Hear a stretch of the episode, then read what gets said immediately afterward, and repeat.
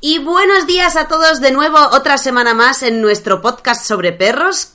Solo perros y nada más que perros, porque es lo único de lo que hablamos en este podcast. Para todos vosotros, amantes perrunos. Yo soy Anika y estáis escuchando el episodio número 52 del podcast Mascotas Urbanas.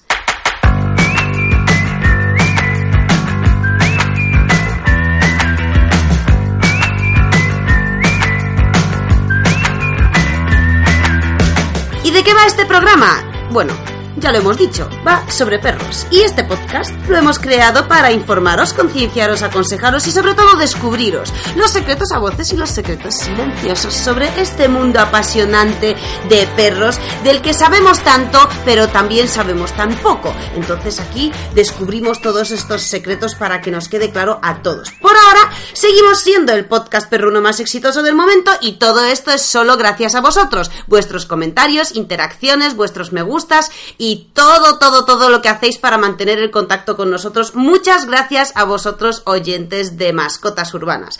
Para los que nos escucháis por primera vez a través de cualquier radio o a través de internet, podéis encontrarnos en iTunes o en iBox, en ambas aplicaciones que tenemos en los móviles, y desde allí podéis hacernos comentarios y también pedir dedicatorias, ya que el podcast de hoy se lo queremos dedicar a todas aquellas personas que son casas de acogida. Hay mucha gente que colabora con protectoras haciéndose casas de acogidas. Esto significa que acogen a un perro de manera temporal hasta que ese perro encuentre a un dueño fijo y están en casas de esas personas solo durante un tiempo. Bueno, pues aquí queríamos especialmente dedicar este podcast a Fernando, un chico de Miraflores que es una casa de acogida y que bueno, lo ha intentado varias veces y alguna de ellas ha tenido experiencias desagradables, pero no por ello ha dejado de acoger a perros de manera temporal. Cuando digo que ha tenido experiencias desagradables es que han sido bastante desagradables y nos gusta que no se rinda y que siga acogiendo a otros perros. También queríamos dedicárselo a Sonia, que nos escribió el otro día, que está ahora mismo en Valladolid y ha acogido a varios, muchos perros y ahora mismo tiene un perro de aguas que le está dando algo de problemillas de ansiedad y ha decidido modificar ese comportamiento para que la persona que finalmente se quede con él no tenga tantos problemas como los que le está dando a ella. Así que Sonia, enhorabuena, ojalá haya más gente como tú dispuesta incluso a invertir dinero para modificar los comportamientos que dificultan la convivencia para un futuro bien. Muchas gracias casas de acogida y no dejéis de hacerlo porque sois muy útiles para todos los perros. Y los que queráis que le dediquemos un podcast a algún familiar vuestro, amigo, novio o novia, no hace falta más que escribírnoslo en los comentarios o rellenar el formulario de los podcasts y enseguida me pondré a haceros las dedicatorias en los próximos programas. ¿De qué vamos a hablar hoy? Hoy va a ser un tema interesante y muy solicitado porque nos estáis pidiendo, a través de los comentarios, por supuesto, que hablemos sobre los perros que se marean en los coches, en los viajes o en los viajes o en los coches nada más verlos, porque aquí vamos a dividir este problema en varios motivos o varias razones o varios momentos en los que este mm, problema puede aparecer. Vamos a por ello porque no es nada agradable, ahora mismo todos utilizamos los coches para desplazarnos y es súper importante que nuestros perros no se mareen en los coches. Pero antes de empezar os tenemos que recordar que mm, no somos un simple podcast también y básicamente somos una academia canina que se dedica a grabar cursos online para que vosotros podáis corregir los comportamientos de vuestros perros a través de videotutoriales. Los cursos de mascotas urbanas están basados en prácticas reales, poca teoría y mucha práctica y todo ello en tiempo real, así que entrad en la página web y elegid el curso que más necesitéis y allí os esperamos. Vamos a empezar el tema de hoy. A ver, ¿qué le pasa a esos perros que se nos marean en el coche? ¿Cuáles pueden ser los motivos? Bueno, pues Así de manera como muy, muy, muy, muy, muy general sería por tres motivos. Puede ser por un aspecto conductual, o sea, emocional, más bien, perdonad, no conductual, sino emocional. Eh, ¿Qué significa esto? Pues puede ser porque el perro se haya llevado una mala experiencia en el pasado y a raíz de esa experiencia no quiere exponerse al coche porque mm, sabe prever lo que puede ocurrir. Es decir, En este aspecto es bastante difícil corregir esto, pero no es imposible. Es más, no, no todos los casos son difíciles de corregir, porque no todas las experiencias traumáticas por las que han pasado los perros son tan traumáticas de verdad. Ahora mismo, para cualquier persona, el perro tiene un trauma, ¿no? Yo muchas veces me expongo a clientes que dicen, no, no, no, es que le da pavor esto, le da pavor lo otro, o le da mucho miedo esto o lo otro, y el perro en realidad en ese momento no está dando ninguna señal de miedo o de trauma, pero la gente ya está predispuesta a decirlo. Tengo muchos clientes que opinan que su perro tiene un trauma con el coche y no es cierto en realidad. ¿Por qué? Porque un trauma es mucho decir. Cuando ocurre un trauma es que el perro de verdad, de verdad tiene un grave problema, ha pasado por una experiencia muy, muy, muy, muy, muy mala y a partir de allí eh, cuando ve un coche, pues todo su mundo se viene abajo. Pero hay otros muchos casos en los que simplemente a los perros no les gusta el coche, pues porque a lo mejor no usamos el coche para desplazar al perro nunca, a, no ser que sea para el veterinario, por ejemplo. Entonces aquí nos exponemos a que hay una mala asociación, no un trauma. Vale, al perro no le gusta el veterinario. Es cierto que cada vez que va al veterinario va en el coche y solo para eso va en el coche. Entonces ha hecho una asociación negativa que es siempre que hay coche voy a ir al veterinario, no me gusta el veterinario, entonces me pongo nervioso. Pero en realidad no es un trauma como tal. Deberíamos distinguirlo porque eso es fácil. Em, ese problema sería fácil de corregir y un trauma es bastante difícil de corregir, que no imposible, ¿de acuerdo?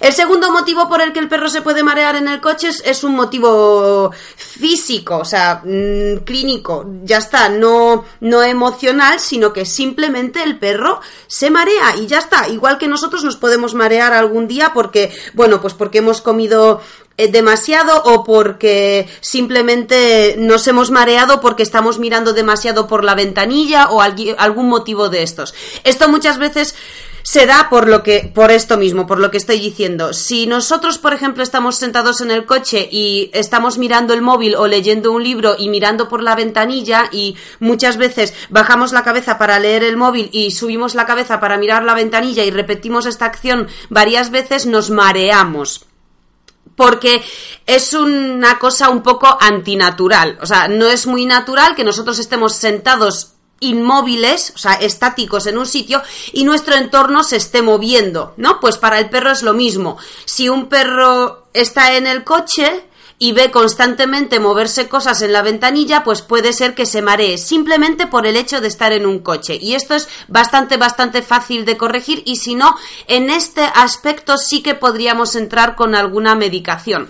Yo nunca utilizo la medicación, todos los perros nuestros que en algún momento se han mareado se les ha quitado simplemente con una habituación, pero es cierto que bueno, que los fármacos muchas veces le ayudan a la gente y le ayudan al perro a que no se maree, simplemente por porque se marea, como decimos, de manera, pues a niveles físicos y ya está. Y luego hay un tercer motivo que, bueno, esto es un poco, esto es un poco así, así, que es eh, que el conductor sea realmente mal conductor. No quiero que nadie se dé por ofendido ni nada de eso, pero es cierto que hay alguna gente que conduce muy mal. Es así. Yo tengo amigos que conducen fatal. Y se lo digo cada vez que tengo que entrar con ellos en el coche y le digo, mm, perdón, conduzco yo, ¿vale? Y ya está. Conduzco yo o que conduzca otro, pero es gente que por algún motivo tiene una manera de conducir quizá más agresiva, aunque sea eh, imperceptible, pero quizá da más volantazos o utiliza los frenos o los aceleradores de una manera más brusca, entonces ese movimiento brusco del coche nos hace que nos mareemos, tanto nosotros como los perros. Pero bueno, este motivo existe de vez en cuando, tanto en nosotros como en los perros, pero que nadie se dé por aludido. O sea, que ahora no vaya a ser que de repente nuestro perro se maree y estemos, es que, cariño, conduces fatal. No, no hace falta que sea eso, ¿ok? Pero bueno, me veo obligada a decir esto como uno de los tres motivos. Pasemos pues a los motivos por los que los perros se nos marean en el coche, ¿no?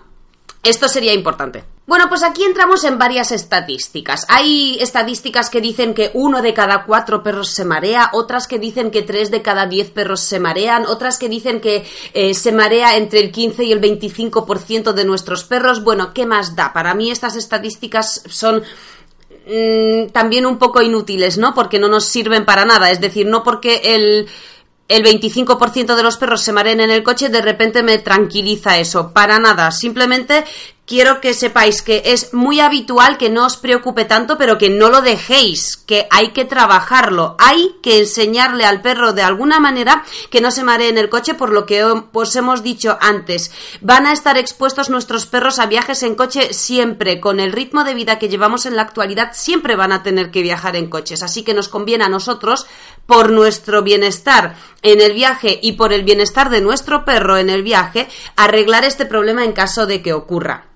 Es más típico que los perros se mareen de cachorros en su edad joven porque, bueno, pues todavía no saben lo que es, su cuerpo está menos adaptado y no existe ningún tipo de habituación, así que es muy probable que los perros se mareen en ese caso. Y los perros adultos, en caso de que se mareen, lo normal es que ya eh, los motivos sean sí más emocionales que físicos, ¿no? Entonces vamos a hablar un poco por este lado sobre este tema emocional.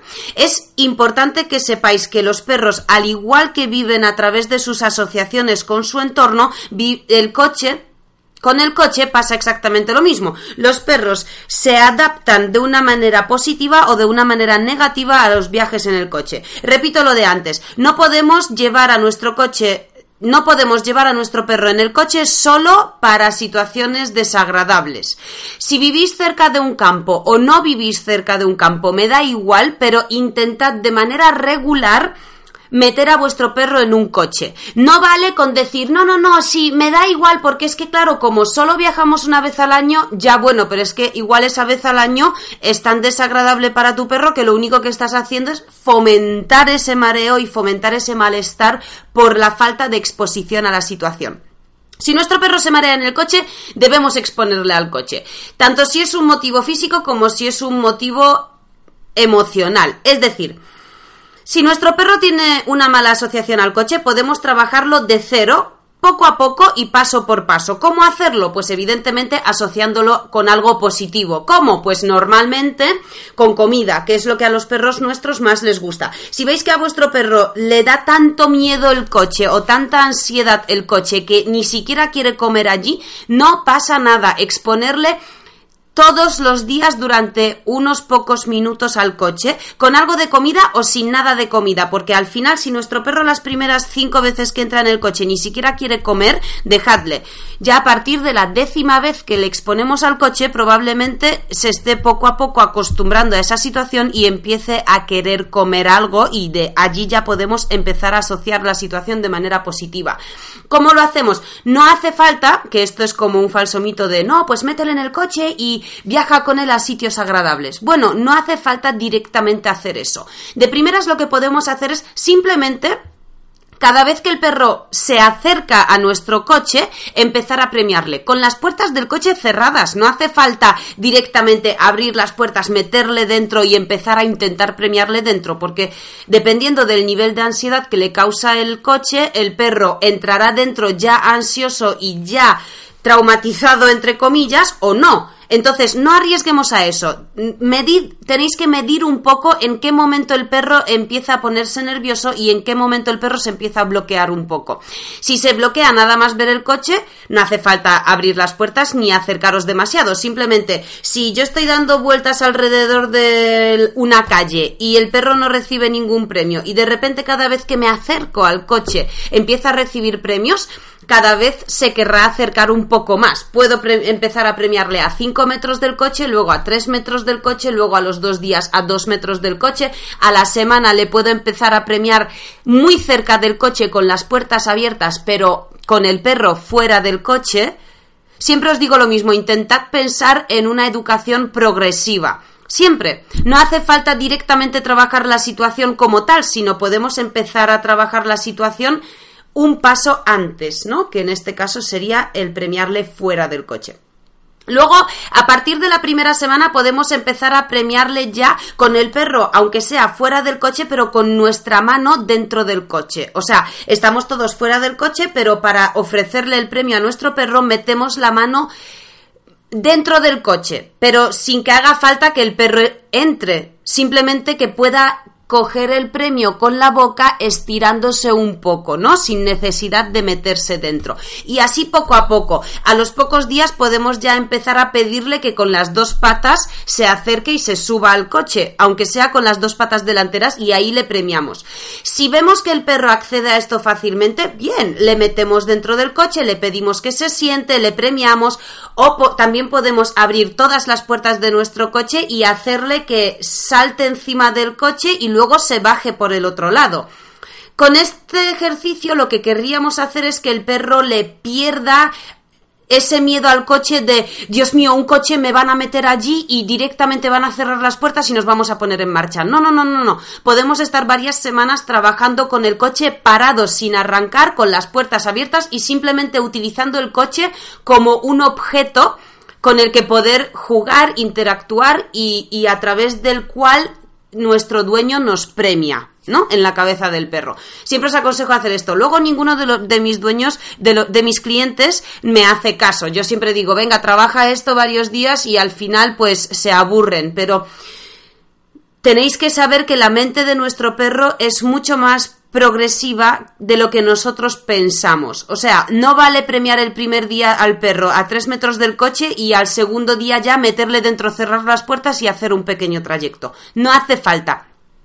Cuanto más despacio trabajamos estas cosas, más asentadas las va a tener nuestro perro y mejor asociadas las va a tener nuestro perro. El problema que tenemos los humanos es la falta de paciencia que nos empuja a que en cuanto vemos un mínimo progreso nos saltamos dos pasos más. No hace falta. Así que recordad, poco a poco abrimos las puertas, todas las puertas del coche. Puede hacer que el perro entre, se siente, le premio sentado dentro del coche o dentro del maletero, luego le pido que se baje otra vez y le premio fuera del maletero, le vuelvo a pedir que se suba, le vuelvo a premiar y así, simplemente haciendo del coche, en vez de un objeto desagradable que le intimida al perro o le da miedo, podemos hacerlo un objeto interactivo a través del cual le premiamos y le ofrecemos ejercicios a nuestro perro.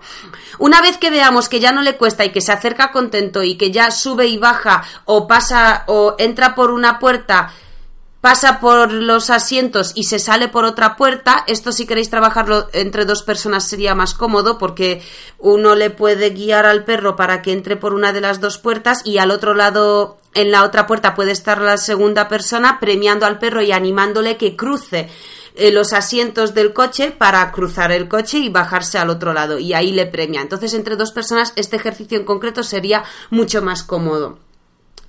Bueno, pues esto sería lo primero. Luego, ¿qué haríamos? Luego premiaríamos al perro, le pediríamos que se suba, que se siente en los asientos o en el maletero, le premiamos, cerramos la puerta durante uno o dos segundos, la volvemos a abrir, le premiamos allí dentro del maletero o dentro del asiento, o sea, dentro del coche, encima del asiento, y le pedimos que se baje. De cualquier forma, lo que sí os pediría es que no hagáis lo siguiente. Tengo muchos clientes que dicen, Dios, es que le da tanto miedo el maletero que nada más abrir la puerta el perro sale disparado. Pues muy mal. Porque de esta manera el perro se refuerza en su miedo hacia el coche.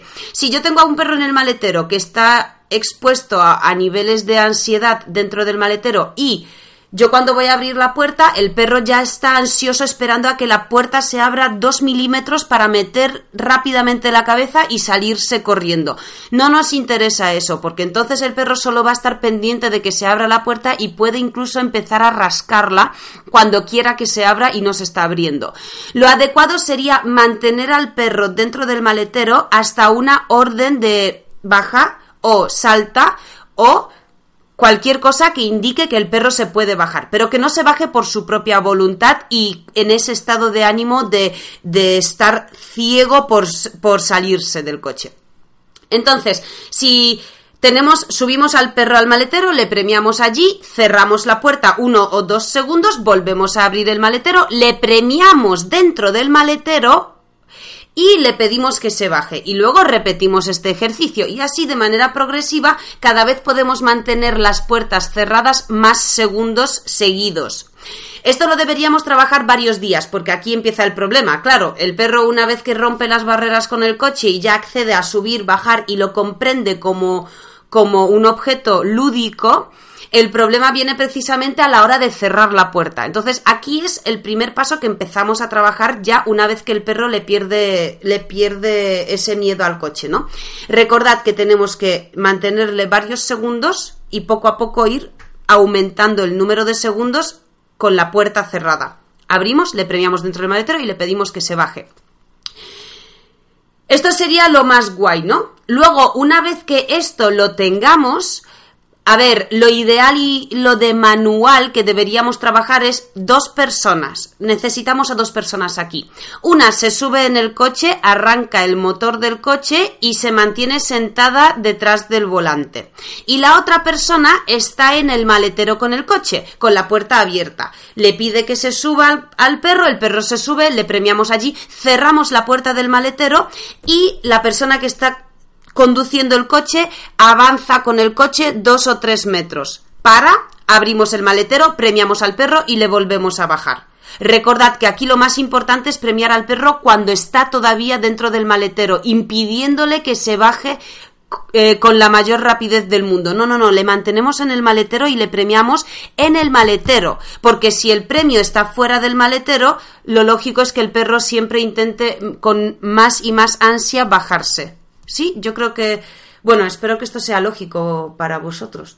El caso es que así vamos aumentando también los metros que el desplazamiento dentro del coche del perro.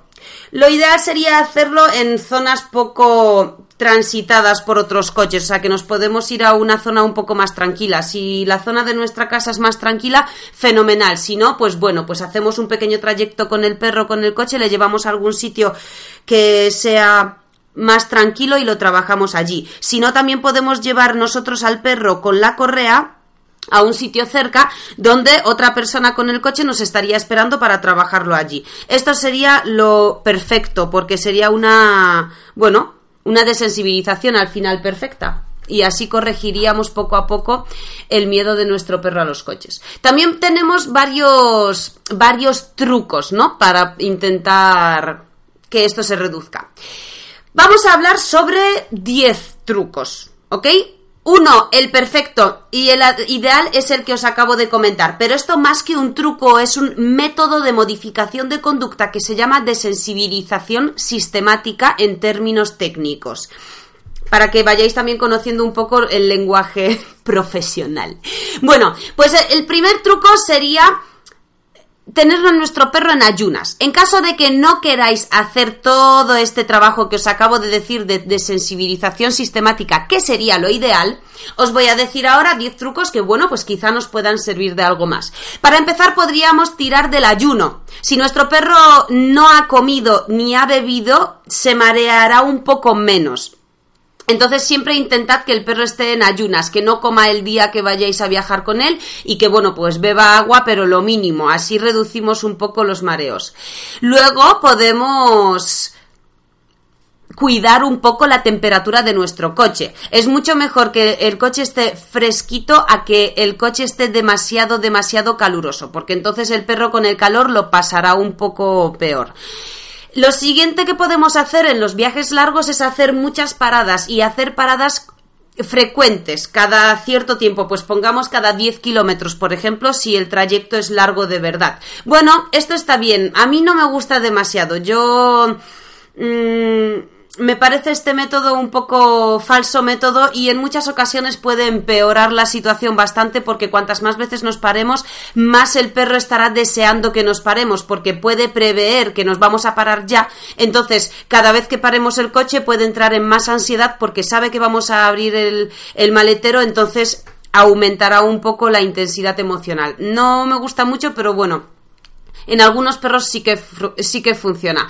Podemos probar, por supuesto, diferentes ubicaciones. Hay muchos perros que se les quita la ansiedad simplemente porque hasta el año de vida los únicos viajes que han hecho han sido al veterinario y a partir de ahora nosotros decidimos todos los días sacarle al campo, todos los días, entonces todos los días metemos al perro y le sacamos en el campo. Al final al mes, más o menos, el perro ya ha asociado que, bueno, pues hasta ahora ha sido siempre al veterinario y a partir de ahora siempre es al campo. Pues bueno, a partir de ahora me gusta y se le quita prácticamente solo.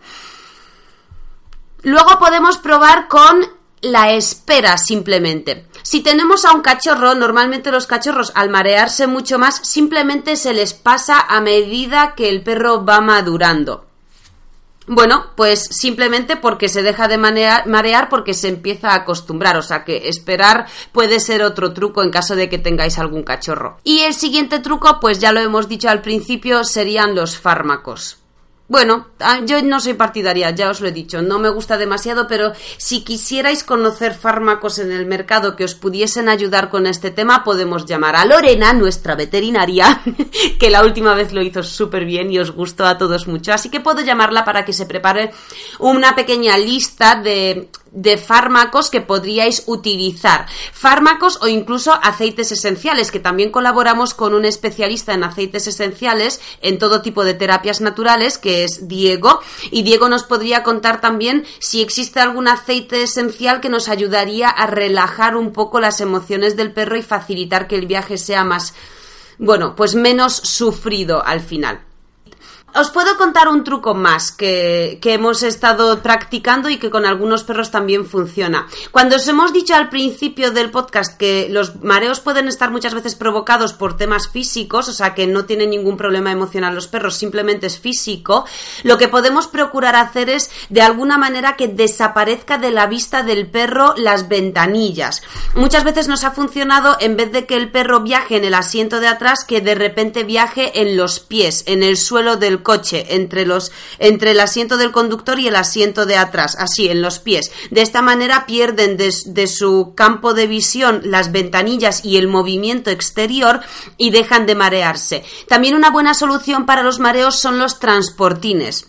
Metemos dentro del coche el transportín, que es una caja de plástico con una puerta, metemos al perro allí y, de esta manera el perro se siente más refugiado y no tiene tantas referencias visuales en las que centrarse y tampoco tiene tanta libertad de movimiento, lo que hace que el perro rápidamente, por, por falta de opciones de hacer cosas, se coloca, se tumba y se queda así durmiendo guay y de esta manera se le quitan los mareos. Eso también funciona muchas veces. Y hay veces también que funciona distraer a nuestro perro simplemente del movimiento exterior con algo de comida. Le podemos ofrecer un con, un hueso o algo de comida.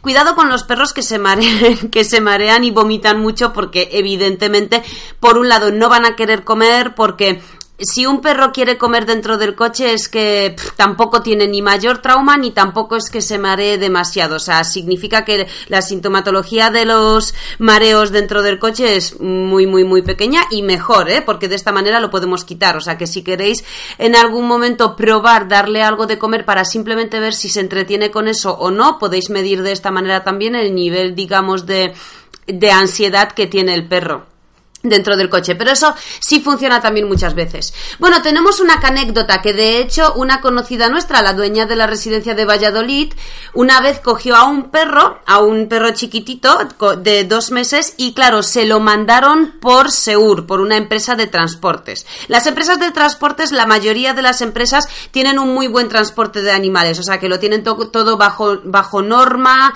lo tienen todo muy, muy, muy bien ajustado y los animales realmente no sufren, es decir, la mayoría de las empresas de transportes grandes están muy bien preparadas para esto. Y este fue el caso. Pero claro, si a un cachorro de ocho semanas le metes de repente en un coche y hace un desplazamiento de varias horas, pongamos que sean seis o siete horas, puede ser simplemente que el perro no es que lo esté pasando mal, sino que a lo largo de ese viaje, al ser el cachorro tan pequeñito, no ha tenido la capacidad de retener el pis y la caca y lo ha hecho dentro del transportín. Y muchas veces es simplemente el hecho de que la primera vez que el perro se expone a un viaje en coche, la experiencia es traumática por ese hecho, no porque le hayan tratado mal o porque lo haya pasado fatal en el viaje ni nada de eso. Es muchas veces simplemente que ha estado en un transportín muy pequeño, no ha tenido la capacidad de retener el pis y la caca, ha hecho pis y caca en el transportín y se ha visto expuesto a, pisarla, a tener que tumbarse en ella o a rebozarse en ella y eso para un perro puede ser tan desagradable que a partir de allí no quiere volver a viajar en coche porque os recuerdo que todos los perros cuando les exponemos a una situación por primera vez, la experiencia que se llevan va a ser esa, si la primera experiencia en un coche va a ser negativa, probablemente tengamos que trabajar mucho para que las siguientes veces sean positivas. Nosotros cuando tuvimos la camada el año pasado, la última camada, bueno, normalmente con todas las camadas que tenemos, cuando los perros cumplen más o menos seis semanas, nosotros ya metemos a todos los cachorros dentro del, eh, del maletero del coche y allí les premiamos, jugamos con ellos, les hacemos juegos de olfato, luego al siguiente día les metemos, cerramos la puerta del maletero durante unos segundos y la volvimos a abrir, luego al día siguiente hacemos un pequeño trayecto, es decir que nosotros desde la sexta semana de vida del perro ya le estamos asociando el coche y el maletero de la mejor manera y de la más positiva para que en ningún momento tengan un trauma. Pero en caso de que esto no fuese así, como por ejemplo le pasó a esta chica de Valladolid, bueno, pues el perro hasta hoy se marea mucho. no nos ha dado tiempo a trabajarlo todavía a nosotros, pero como es conocida nuestra, tiene mérito que no haya trabajado esto todavía, aún con las pautas que le hemos dado. Pero por eso os digo que muchas veces no tenéis tiempo para hacer lo que os pedimos. Bueno, Chicos, no os doy la chapa más. El podcast de hoy ha sido algo caótico porque no lo he tenido estructurado con una lista, no me he hecho no me he hecho un guion a seguir porque ando con un montón de prisas esta semana y quería grabároslo porque sé que es un tema muy solicitado y perdonadme por el caos. Espero que se haya entendido. Aún así como ha sido tan caótico, puede ser que haya cosas que no se me han ocurrido o que no las haya dicho. Si se os ocurre algo, escribidmelo en los comentarios y os contesto a los comentarios. O si se me ha olvidado algo muy gordo, lo dejo para el siguiente podcast. Y por ahora solo os quiero recordar que os inscribáis en nuestro canal de YouTube, que nos sigáis en el Facebook, que os unáis a nuestro grupo de Facebook, que por cierto, en el grupo de Facebook, chicos, solo tenemos a los que realmente están interesados por sus perros y los que realmente quieren hacer cosas con sus perros. Os recordamos a algunos que a lo mejor habéis solicitado uniros al grupo y no os hemos aceptado, no es porque no queramos, sino porque entendemos que este grupo es exclusivo, es solo para gente que realmente quiere hacer cosas con el perro, por lo que lanzamos tres preguntas para poder uniros al grupo. Los que no contestan ni siquiera las preguntas de qué te gusta de tu perro, cómo se llama tu perro y qué tipo de problemas querrías corregir, los que ni siquiera contestan a eso entendemos que no tienen tanto interés y, solo vienen para cotillear y para eso ya tienen el resto de las redes sociales y el resto de internet.